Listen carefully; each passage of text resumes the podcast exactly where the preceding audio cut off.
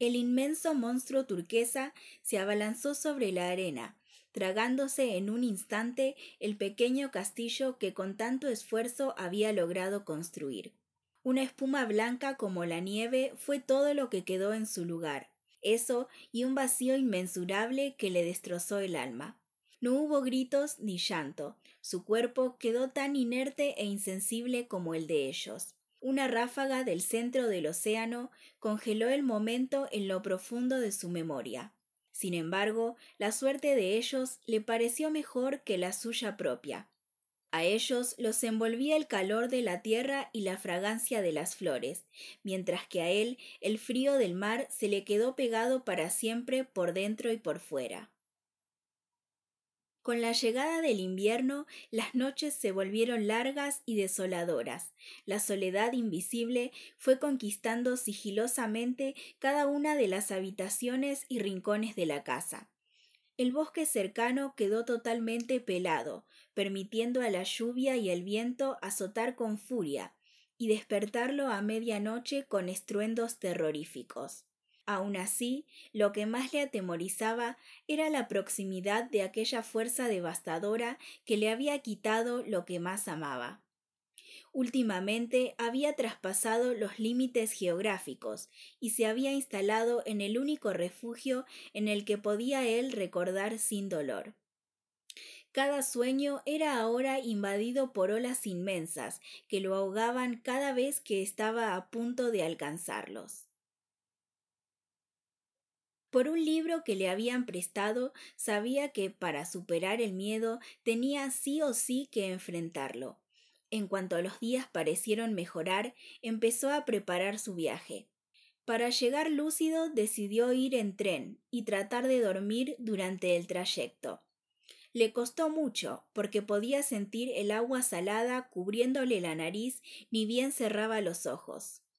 Pero a pesar de ello, pudo descansar como unas tres horas durante el recorrido.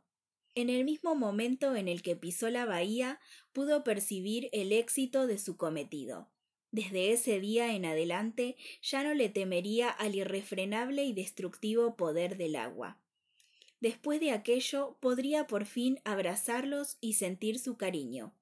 Luego de eso, el frío que lo consumía lo abandonaría por completo y volvería a sentir el calor que emanaba del cuerpo de ellos. Se fue caminando despacio y cabizbajo por un sendero angosto y largo. Los árboles a los costados le proporcionaron abundante sombra durante toda la caminata. A medida que avanzó, el suelo se fue tornando más y más arenoso, mientras que el trino de las aves fue mermando hasta extinguirse. Al aproximarse a un saliente cubierto de musgo, el lúgubre silencio que se había apoderado de su vida fue reemplazado por el suave murmullo producto del vaivén del agua. Sin tener cuidado, bajó deprisa las resbaladizas rocas que lo separaban de la costa. Más de una vez estuvo a punto de despeñarse, pero nada de eso le importaba. Todo lo que quería era recuperar su vida junto con ellos, sentir su calor y su aliento de nuevo. Al separarse de la última piedra, sintió que su cuerpo se helaba todavía más, si es que era eso posible. Dio un par de pasos hasta que el agua mansa le acarició los zapatos. Por primera vez desde aquel día pudo sentir las lágrimas brotar de sus ojos mientras el rostro se le contorsionaba en una mueca de dolor y rabia. Gritó como nunca antes lo había hecho y pudo sentir su agonía reflejándose en cada montículo por ínfimo que fuese. Se dejó caer sobre la arena mojada, esperando para enfrentar a las olas cuando se pusiesen furiosas. Estando ahí, sentado frente al océano, sintió como éste le suplicaba perdón a cada instante, mediante sucesivas oleadas pequeñas que apenas llegaban a empaparle los tobillos. No era eso lo que esperaba. Desesperado, rogó poder enfrentarlo como los enemigos que él creía que eran. El mar pareció entenderlo después de muchos susurros entrecortados por el llanto. De repente, la suave brisa que había estado soplando se convirtió en un torbellino que agitó las aguas azules y brillantes. Satisfecho por tener la batalla que deseaba, se paró firme y dispuesto a luchar. En ese preciso instante, la ola de sus sueños apareció frente a sus ojos dispuesta a terminar el trabajo. Todo lo que alcanzó a hacer fue respirar muy hondo antes de sentir la enorme masa translúcida chocar contra su cuerpo.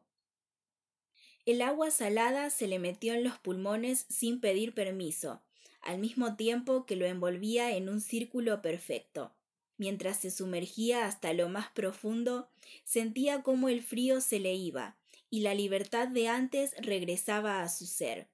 Allí, rodeado de peces multicolores y tocando el fondo con sus pies, supo que había ganado. Lentamente el corazón exaltado se le aquietó, y las figuras de los que amaba se hicieron totalmente nítidas. Sintiéndose dueño de hacer lo que quisiera, extendió la mano hacia ellos. Sintió que el alma se le salía cuando por fin pudo tocarlos. Cuando los abrazó, se sintió rodeado del calor y el amor de ellos.